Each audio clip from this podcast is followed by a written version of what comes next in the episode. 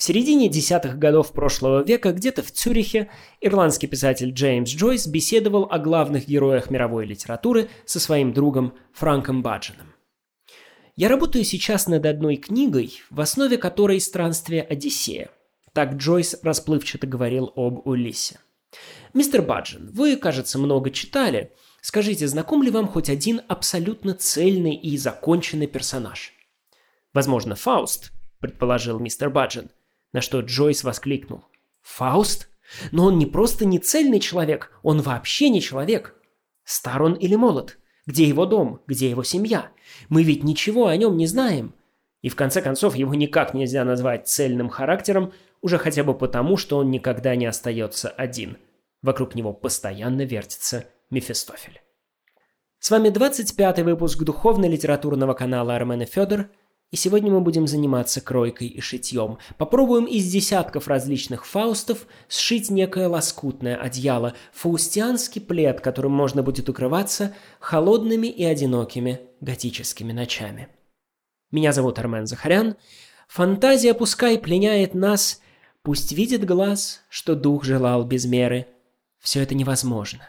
И как раз поэтому оно достойно веры. Джеймс Джойс, меньшего мы от него, впрочем, и не ждали, видел Фауста насквозь. Если Одиссей, которого Джойс противопоставлял всем прочим героям, это цельная, сверхнаполненная, даже переполненная личность, он и сын, и отец, и муж, и странник, и воин, и даже уклонист, то Фауст чаще ведет себя как Мефистофель, юлит, ускользает и просачивается сквозь пальцы. Он как будто все время распадается на множество разных Фаустов. Да, различных мифов и легенд об Одиссее тоже предостаточно, и многие из них друг другу противоречат. Но его природное хитроумие всегда позволяло ему выходить сухим из любого моря. И множество разночтений не расщепляют его образ, а только расширяют горизонты. Причем он с благодарностью это принимает, так что если бы на месте Шурика в «Кавказской пленнице» был Одиссей, то фраза Простите, часовню тоже я развалил. Из вопросительной наверняка превратилась бы у него в утвердительную. И Трою, и часовню, все я. От меня не убудет. Фауст в этом смысле антиодиссей. Каждое новое прочтение как будто не дополняет существующий образ, а создает параллельный. И говоря о Фаусте, все время приходится уточнять «С как доллар» или как «С русская». О каком, собственно, Фаусте речь? Народном докторе-чернокнижнике из немецкого фольклора – Фаусте английского драматурга Марлоу, который свою трагедию написал за 200 лет до Гёте. Или, может, Фаусте Пушкина, скучающем социопате. Фаусте Гуно, романтическом страдальце, Фаусте Бродского, интеллектуала на стыке феноменологии и национал-социализма, или норвежском Фаусте Ипсона, Бергюнте – а может быть, собственно, о Фаусте Гёте, самом прославленном, историю которого солнце немецкой поэзии и драмы сочинял с перерывами на аудиенции Наполеона около 30 лет. Думаю, вы уже догадались, что этот фаустианский клубок можно распутывать сколь угодно долго. Джойс очень точно отметил, Фауст никогда не остается один. Каждый художник помещает его в свой контекст и решает на материале его трагедии те проблемы, которые кажутся ему самыми важными в фаустианском вопросе. Мне представляется, что в таких предлагаемых обстоятельствах наиболее интересно было бы поговорить о тех чертах Фауста, которые являются более-менее универсальными, которые как ниточки судьбы объединяют большинство Фаустов, и, возможно, проследив эти нити, мы сможем хотя бы приблизиться к ответу на заявленный вопрос. Что же значит быть Фаустом?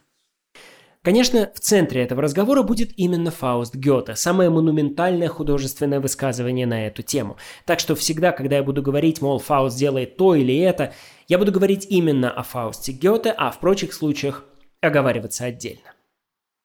Итак, первое, пожалуй, самая известная и важная черта Фауста, которая цементирует этот распадающийся образ, это тяга к познанию. Классическое изображение Фауста – это умудренный опытом и украшенный сединой мужчина, который сидит за столом в высоком кресле с готическим собором за окном и разложенными повсюду книгами, свитками и байндерами. Фауст изучает сначала философию, а потом богословие. Он становится сперва юристом, а затем врачом, бакалавром, лиценциатом, магистром, доктором. Однако все это не только не приближает его к удовлетворению, но наоборот. Чем больше он узнает, тем сильнее мается – в поисках абсолютного знания. Собственно, его запрос весьма впечатляет. Он хочет постичь все действия и все тайны природы, познать всю внутреннюю связь мира. К чему это приведет и какую цену за это нужно заплатить – вопросы этические. А если Фауста что и объединяет с Одиссеем, то это неизменное безразличие к этическим вопросам. Практическая сторона дела интересует его куда больше. Режиссер Сакуров очень остроумно показал это в своем «Фаусте», когда Мефистофель дает Фаусту договор, по которому тот должен отказаться от собственной души, то предмет договора Фауста почти не занимает – Вместо этого он начинает исправлять в тексте грамматические ошибки. Грамматика для Фауста важнее души, потому что ее существование доказуемо. Она подчиняется правилам и поддается познанию. А душа... Что ж, сколько Фауст не анатомировал трупы, души он так и не нашел. Жизнь для Фауста – это весьма сложный механизм, а его главное стремление – понять, как этот механизм работает. Но что еще важнее, как он должен работать. А засорять его непознаваемыми сущностями, такими как душа, только усложнять задачу.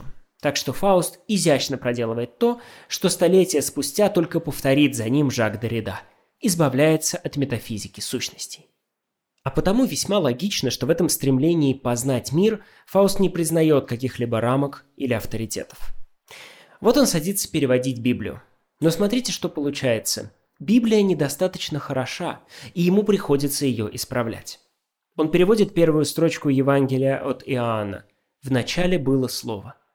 Но вдруг останавливается и говорит, подождите, но я не могу оценить слово так высоко. Согласитесь, в случае с Фаустом это неудивительно. Здесь какая-то ошибка, надо изменить. Напишу, в начале была мысль. Но снова нет, потому что мысль ведь не может действовать. А что останется от честного немца, если лишить его возможности действовать? Значит, не мысль. А что же тогда? Сила. Это уже ближе, но тоже не совсем. И вот, наконец-то, озарение. И Фауст записывает. Вначале было дело. Он видит себя не переводчиком и даже не комментатором Библии, а ее соавтором, получившим общий доступ к документу с Богом. Адаму и Еве для изгнания из рая хватило одного метафизического яблочка – плода познания. Но аппетит приходит во время еды, и Фауст – это логичное завершение пути человеческого познания. Он объедает яблоню вместе с ветками и листьями, поедает все плоды, какие может, а те, что уже не влезают, закручивает в качестве консервов на зиму. Познание über alles – вот его девиз. Нет, Фауст при этом персонаж не богоборческий, скорее богоигнорческий.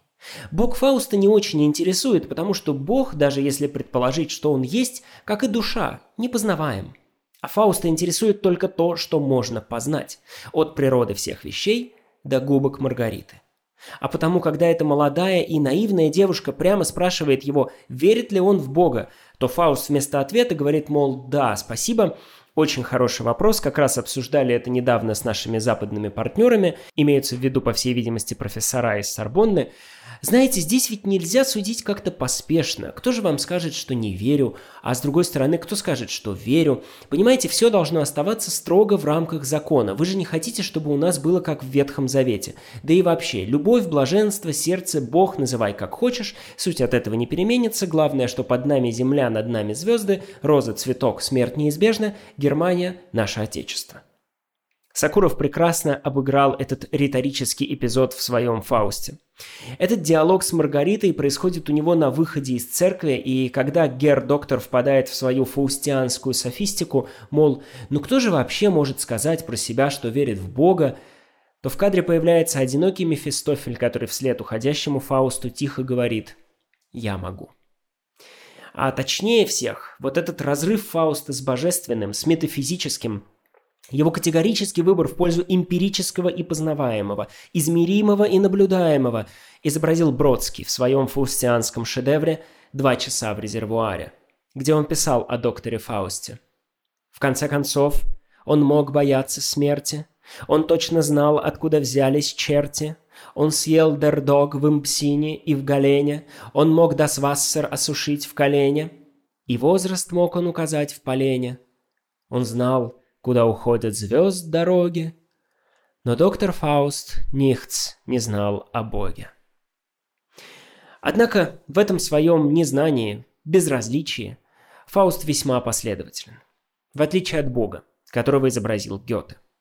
Напомню, у Гёте трагедия Фауста открывается прологом на небесах. Там Бог и Мефистофель заключают пари за душу Фауста. В этом эпизоде Гёте отсылает читателей к Ветхому Завету, где Бог и Сатана аналогичным образом спорят за душу Иова. Однако параллель у Гёте получается уж очень модернистская.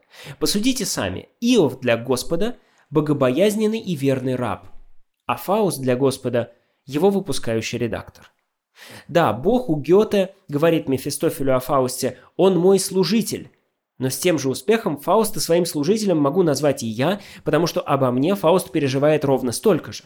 Спор за душу Иова с сатаной – это понятно. Это спор о том, сохранит ли Иов веру, если лишить его всего, что он имеет. А Фауста вообще не интересует вера. Фауст – человек знания. Ему нечего сохранять. Потому лично мне не совсем понятно, спор за Фауста между Богом и Мефистофелем у Гёте – это вообще спор о чем? О том, что Фауст ни перед чем не остановится в своем стремлении обрести сверхзнание? Что же, тогда у Гёте получается очень авангардный бог, и мне кажется, его вполне мог бы сыграть Стив Бушами, благо опыт в этой роли у него уже есть. Впрочем, мы сегодня не о том, как трудно быть богом, особенно когда про тебя пишет Гёте, а о том, что значит быть Фаустом. И здесь мы подошли ко второму его качеству, о котором будем сегодня говорить. Фауст – социопат – Прагматик и эгоист. Человек совершенно неразборчивый в средствах, по уровню эмпатии находящийся где-то между Мариарти и Джокером, лишенный каких-либо ограничений в сфере морали. Вот смотрите. Фауст – потомственный целитель. В юности он особо отличился тем, что вместе со своим отцом, тоже врачом, лечил в прекрасном немецком городке население от чумы.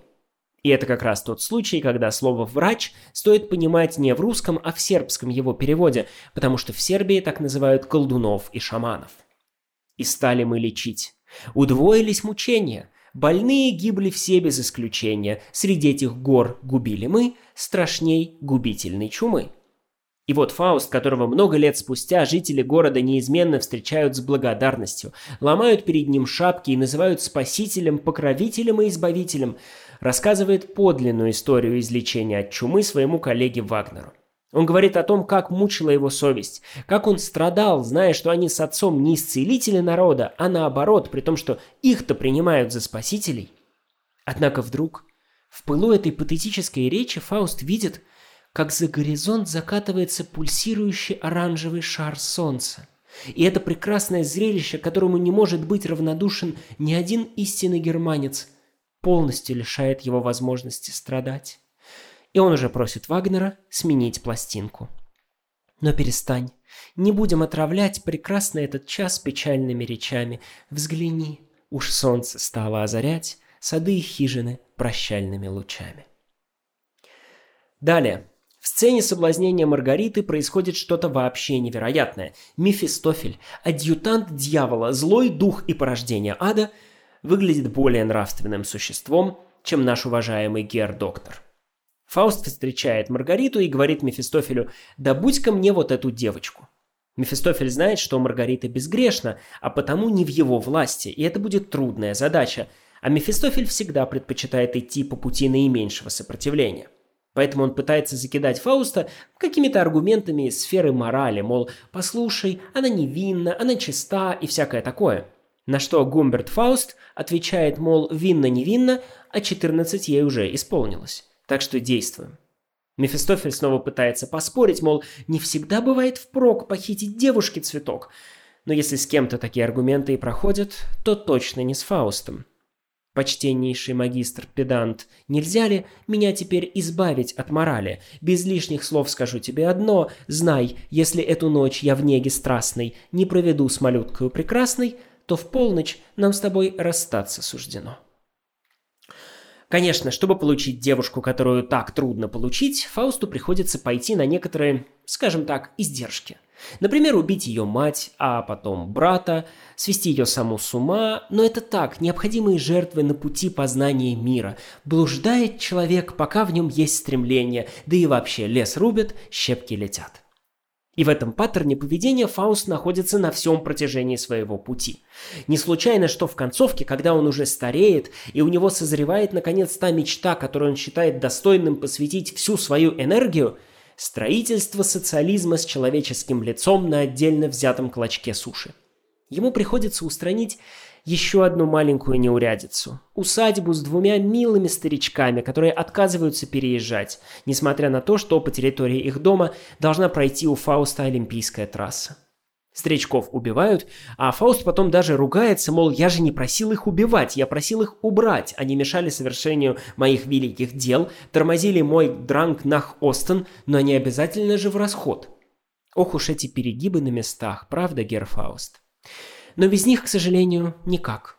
Зато все ради благого дела. Поддержка трудового народа, возведение дамбы, великие стройки, кипучая деятельность человеческих сил. Я целый край создам, обширный новый, и пусть миллионы здесь людей живут. Парочкой ради такого можно и пожертвовать. Слезинки ребенка счастья человечества, конечно, не стоит, но этих старичков и оплакивать некому, потому что свидетеля тоже убили. Всю жизнь ввиду опасности суровой, надеясь лишь на свой свободный труд, я предан этой мысли, жизни годы прошли недаром, ясен предо мной конечный вывод мудрости земной. Лишь тот достоин жизни и свободы, кто каждый день за них идет на бой. Всю жизнь в борьбе суровой, непрерывной, дитя и муж и старец пусть ведет, чтоб я увидел в блеске силы дивной свободный край, свободный мой народ. Во-первых, если представить, что эти строки сочиняет в патриотическом угаре где-то в окопах Первой мировой войны отважный ефрейтор Адольф Гитлер, предвосхищающий тысячелетнюю славу своего народа в обширном и новом крае где-то на востоке, то удивительным образом не возникает никакого противоречия. Более того, Йозеф Геббельс, нацистский министр пропаганды, писал о Фаусте. «Гёте и сегодня ведет нас в нашей духовной борьбе. Он передовой боец за желания молодых. Я ношу в сумке только одну книгу – Фауста». Просто потому, что Майн Кампф к моменту публикации этих строк был Геббельсу еще неизвестен. Ну а во-вторых, любопытно, как лицемерно Фауст заявляет, что все люди должны вести свою жизнь в борьбе суровой и непрерывной – тогда как сам он ее проводит несколько иначе. И вот в этот момент экстаза от работы других людей Фаусты произносят сокровенное «Остановись мгновение, ты прекрасна», что является не совсем точным переводом. На самом деле Фауст хочет не остановить мгновение, а продлить его. То есть не просто сделать стоп-кадр, а растянуть его в вечность на таймлинии. Что же, значит справедливо было сказано, бесконечно можно делать три вещи. Смотреть на огонь, воду и то, как работают другие. Эту неэмпатичность, безразличность к жизням и жертвам заметил в Фаусте еще Пушкин. Не случайно его сцена из Фауста, скучающего на берегу моря, буквально изнывающего от этой скуки, которая открывается знаменитым «Мне скучно без...» Что делать, Фауст? Таков вам положен предел. Его ж никто не приступает. Вся тварь разумная скучает, иной от лени, тот отдел. Кто верит, кто утратил веру, тот насладиться не успел, тот насладился через меру, и всяк зевает, доживет, и всех вас гроб, зевая, ждет. Так вот, эта знаменитая пушкинская сцена заканчивается так. Фауст прогоняет Мефистофеля, но тот не хочет уходить с пустыми руками и просит дать ему какое-нибудь задание. Бесу не пристало сидеть без дела. И Фауст говорит, мол, хорошо, что это вон там, на море? А на море стоит испанский корабль, готовый войти в порт. На нем мерзавцев сотни три, две обезьяны, бочки злата, да груз богатый шоколада, сто коров, двести бобров, четыреста двадцать ученых комаров и так далее. Фауст выслушивает весь этот перечень живых и не очень существ, и далее Пушкин заканчивает эту сцену всего двумя словами. Все утопить. Что стоит несколько сотен грязных испанских матросов, когда доктору Менгеле скучно. Да и вообще, кажется, что говоря о цинизме Фауста, о том, что он неразборчив в средствах и не ограничивает себя никакими нормами морали, ни в делах любовных, ни в государственных, кажется, мы упустили одну маленькую деталь. Фауст начинает этот путь с того, что продает свою душу дьяволу. И это подводит нас к третьей, заключительной роли Фауста, которую мы рассмотрим. Фауст – это спутник Мефистофеля. Испанская поговорка гласит «Dime con quien andas y te diré quién eres». У нее есть сразу два русских аналога, но ни один не подходит полностью. Первый – «Скажи мне, кто твой друг, и я скажу, кто ты». Но Мефистофель, конечно, Фаусту не друг. Второй – «С кем поведешься, от того и наберешься». Но тут еще большой вопрос, кто от кого набирается. В нужную точку, однако, бьет буквальный перевод. «Скажи мне, с кем ты ходишь, и я скажу, кто ты». Мефистофель, конечно, не друг, и тем более не искуситель Фауста. Он его постоянный попутчик. А потому я предлагаю внимательно взглянуть на этого благородного козлоногого господина и через его портрет узнать Фауста чуть лучше. Мефистофель – эталонный трикстер.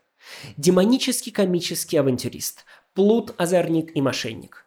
Он заискивает перед теми, кто сильнее, и угрожает тем, кто слабее. Он то жмется и смиренно просит у Фауста расписку по заключении договора, то доводит целое государство до гражданской войны, втягивая его в аферу с ценными бумагами.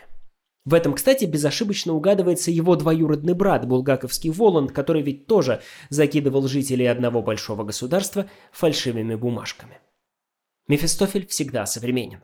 Его копытце клацает мостовую в ногу со временем. Он одевается по моде и отказывается называть себя сатаной.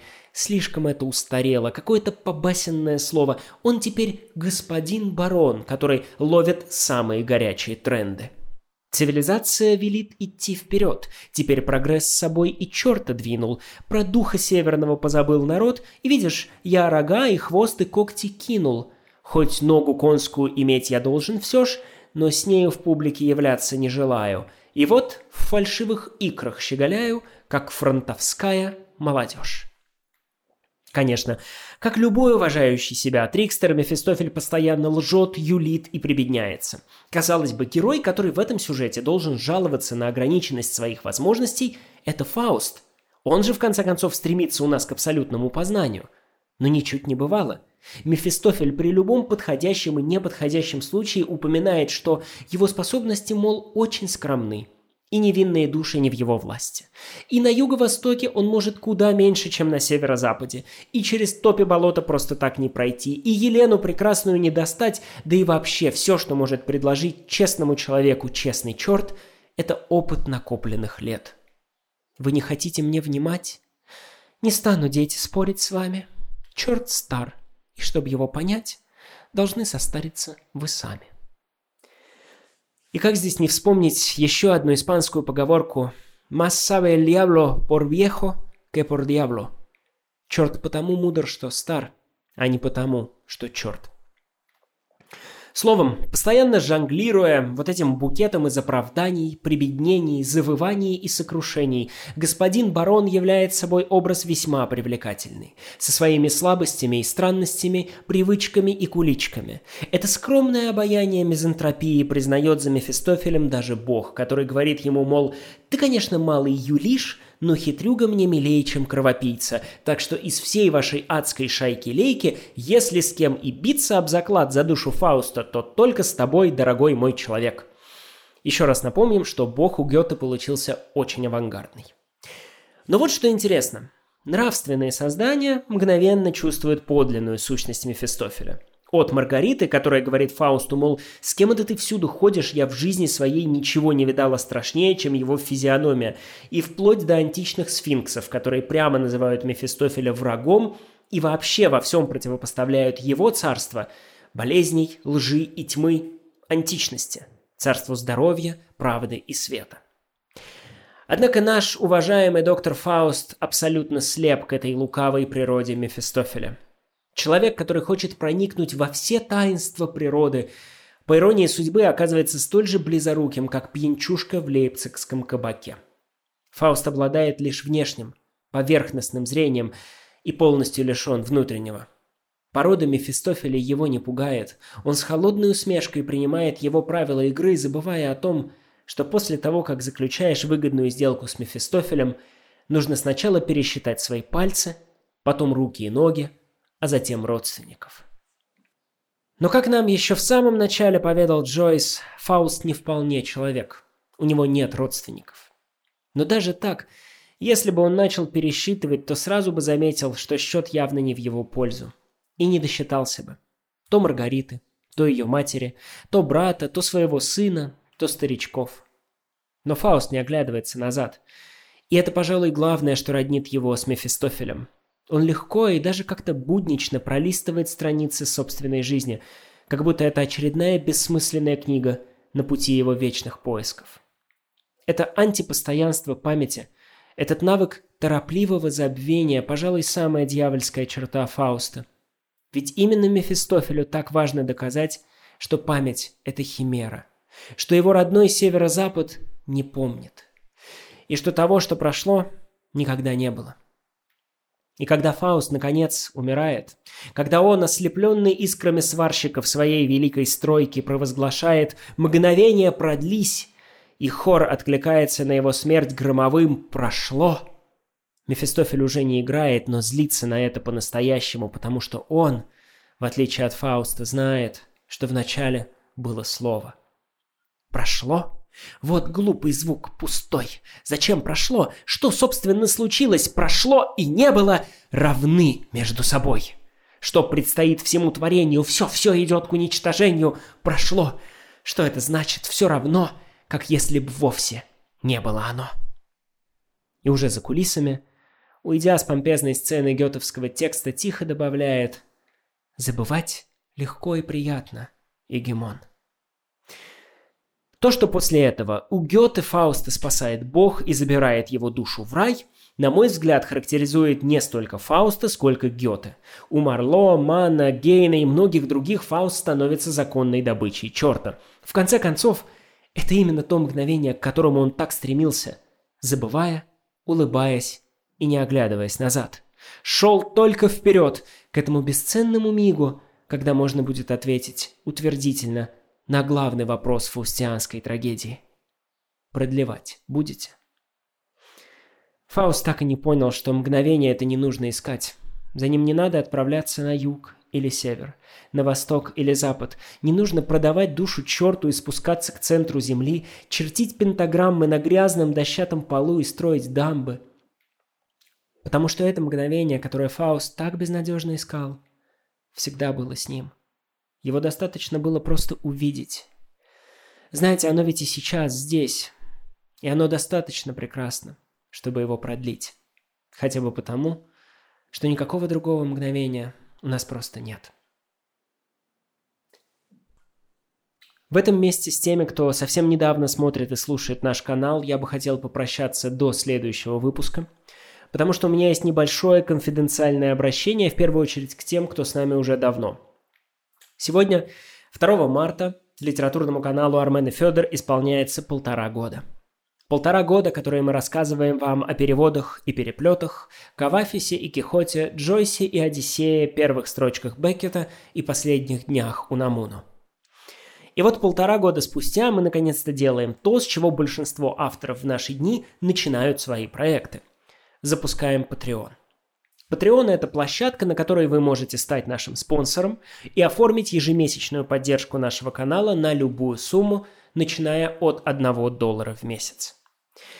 По уже сложившейся в интернетах традиции, здесь я должен сказать что-то вроде «Смотрите, у нас на разных площадках около двух тысяч человек, так что если каждый из вас проспонсирует наш канал прямо сейчас всего на 1 доллар в месяц, а это меньше, чем пол порции чевапчичей на каймаке в деревне Горни Лопежи, то мы сразу соберем 2000 долларов и сможем позволить себе новый микрофон». Но знаете, я не буду этого говорить, потому что, во-первых, нас полностью устраивает старый микрофон – во-вторых, если бы мы хотели себе что-то позволить, то для начала это было бы перестать постоянно переезжать с квартиры на квартиру, прихватывая с собой всю маломальски дорогую бытовую технику, а иногда и мебель на продажу. Те, кто смотрит нас на YouTube, могут даже подсчитать нашу примерную текущую прибыль, учитывая, что 25 выпусков мы сняли в 11 разных квартирах. Наконец, в-третьих, я не буду этого говорить, потому что мы с Федором даже не знаем, сколько у нас, собственно, уникальных слушателей. Какой у нас процент вовлечения и какова, прости господи, активность по предложкам и рекомендациям. Мы никогда не просим вас подписываться на канал, ставить лайки и жать колокольчик, чтобы первыми получить уведомления, и далее по тексту вы и так слышите это по пять раз в день.